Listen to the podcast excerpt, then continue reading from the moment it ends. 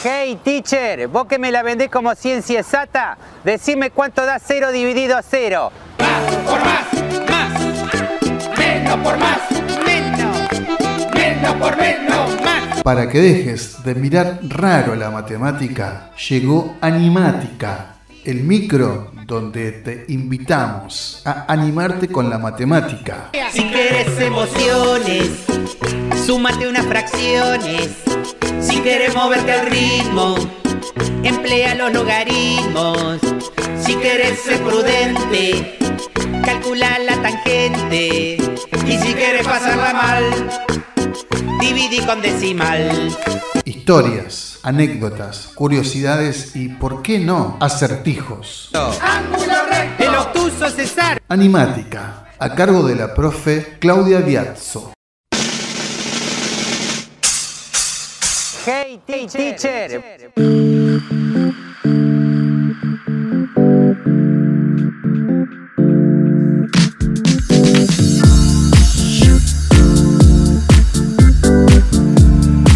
Estimados, bienvenidos a Animática.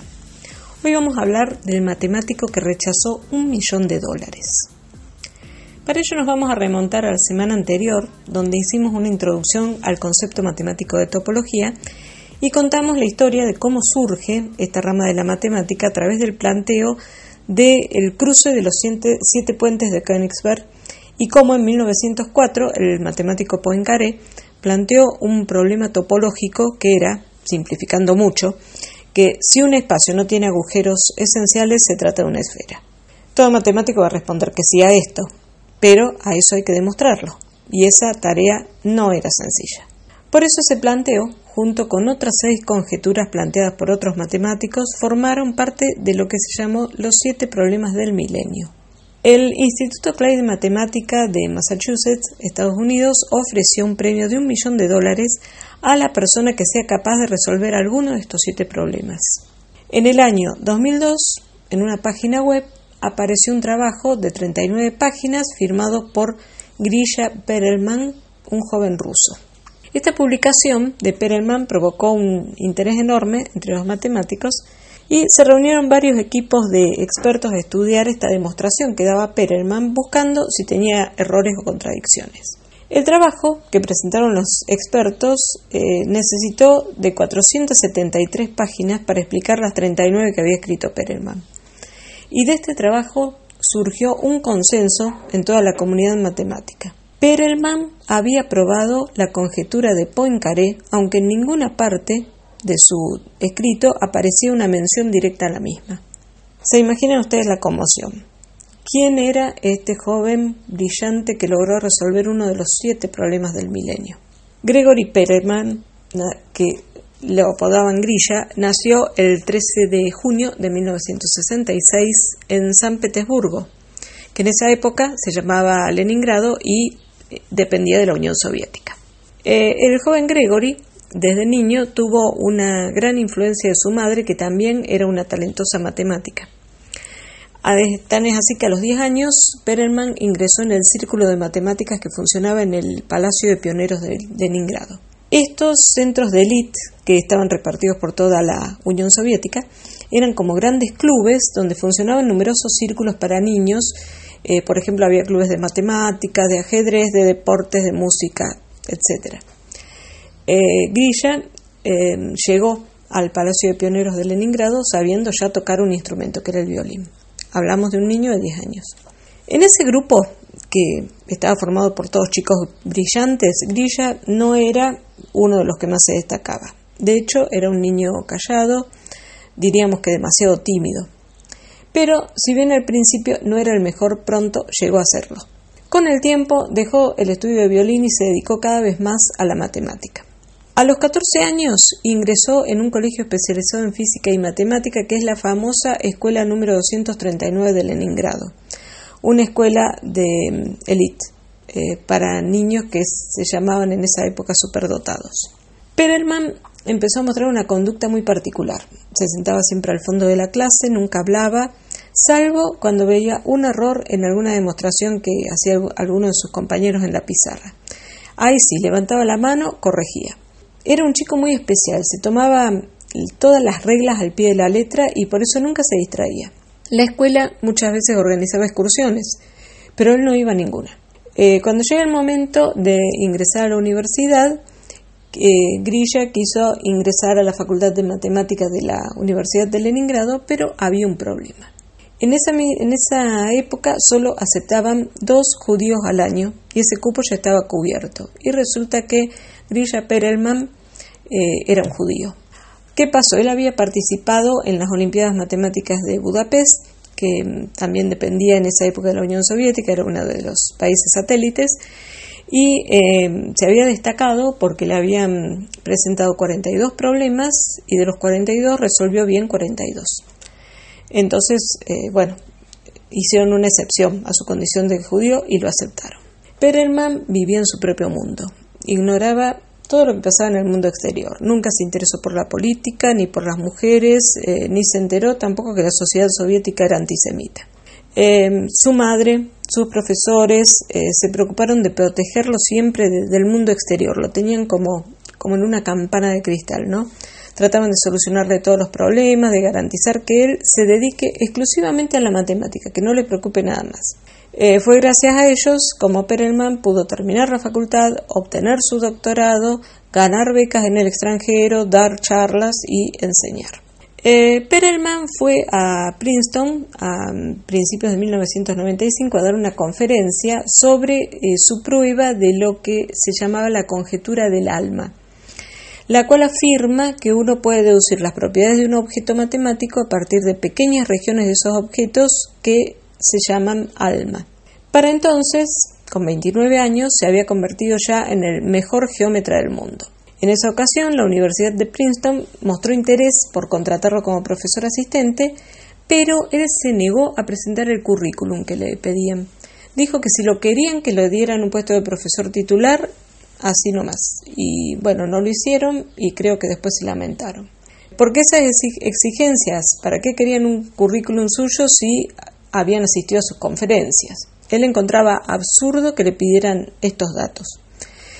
Eh, también le ofrecieron ser profesor titular en Tel Aviv y tampoco aceptó. Volvió a San Petersburgo ese mismo año. Perelman regresó a la casa de su madre, aduciendo que en Rusia él trabajaba mejor. Se quedó trabajando como investigador en el Instituto Steklov en San Petersburgo y ganaba menos de 100 dólares al mes. Él dijo que no le interesaba el dinero porque en su viaje a Estados Unidos él se había llevado suficiente dinero para vivir bien. Pero también se había llevado una duda planteada por otro matemático estadounidense al cual Perelman admiraba, que era Richard Hamilton.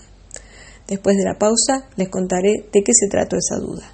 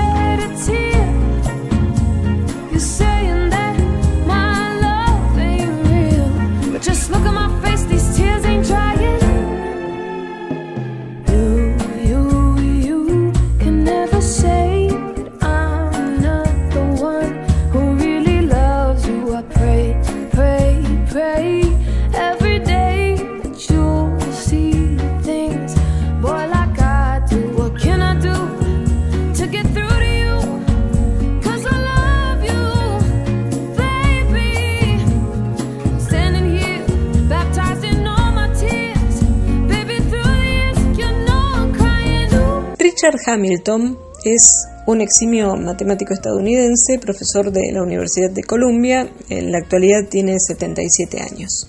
En 1982, Hamilton había publicado un artículo sobre una ecuación llamada el flujo de Ricci, con la cual él sospechaba que podía probar la conjetura de Poincaré. Pero la tarea era mm, bastante complicada y, y era como que había llegado a un punto y no avanzaba más. Esto fue en 1900 1982. En 1993, Perelman, que había aceptado una beca de investigación en la Universidad de California, eh, y estando allá había asistido a varias conferencias de Hamilton. Al final de una de esas conferencias se acerca a hablar con Hamilton y Hamilton le dice que el mayor obstáculo que había encontrado al tratar de probar la conjetura de Poincaré era eh, haber llegado a un punto que no podía avanzar más. Entonces, eh, Perelman le dijo que, mm, bueno, que él había hecho un estudio y que lo podía ayudar, pero Hamilton no le prestó demasiada atención. Dos años más tarde, Perelman lee un artículo que había publicado Hamilton en el que discutía algunas de sus ideas para probar la conjetura de Poincaré y se da cuenta que Hamilton no había logrado ningún progreso, estaba atascado en el mismo lugar que dos años antes le había comentado en la conferencia. Entonces él quiere colaborar con, con Hamilton y le escribe una larga carta, le explica todas sus ideas, pero Hamilton nunca la respondió. En realidad no sabemos siquiera si la leyó alguna vez.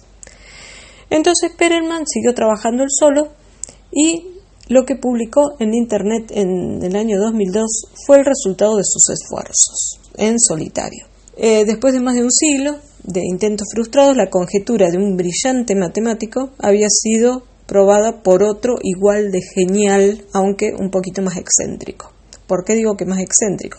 Perelman recibió una lluvia de ofertas, de honores, premios en dinero en efectivo, fondos para investigación, eh, cargos académicos en las universidades más distinguidas del planeta, giras mundiales para dar conferencias y consideró a todas ellas profundamente ofensivas, todas estas ofertas. Él dijo que la monetización del logro es el máximo insulto a las, a las matemáticas.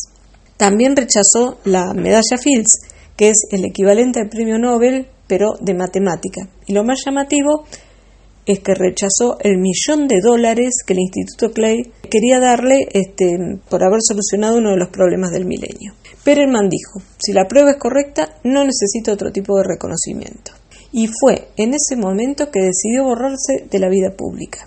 Eh, dejó de hablar con los medios, anunció que dejaba la profesión, se retiró para vivir con su madre como un ermitaño en un modesto departamento y dicen que solo sale a comprar alguna vez algún alimento y que de vez en cuando va a la ópera o a conciertos de música clásica. Las pocas personas que lo han visto eh, describen a una persona despeinada, con barba desaliñada, uñas largas, ropa vieja, sucio, es decir, podríamos decir que están describiendo un vagabundo. En cualquier caso, lo lamentable es que parece que efectivamente abandonó la matemática por completo. Eh, en realidad, ojalá que no, por el bien de la matemática, ¿no? Pero no vamos a perder la esperanza de que algún día nos sorprenda con otra brillante publicación en algún sitio de Internet, cosa que pondría muy contenta a toda la comunidad matemática. Bien amigos, esto ha sido todo por hoy. Espero que les haya gustado el programa. Los espero la semana próxima con una nueva emisión de Animática.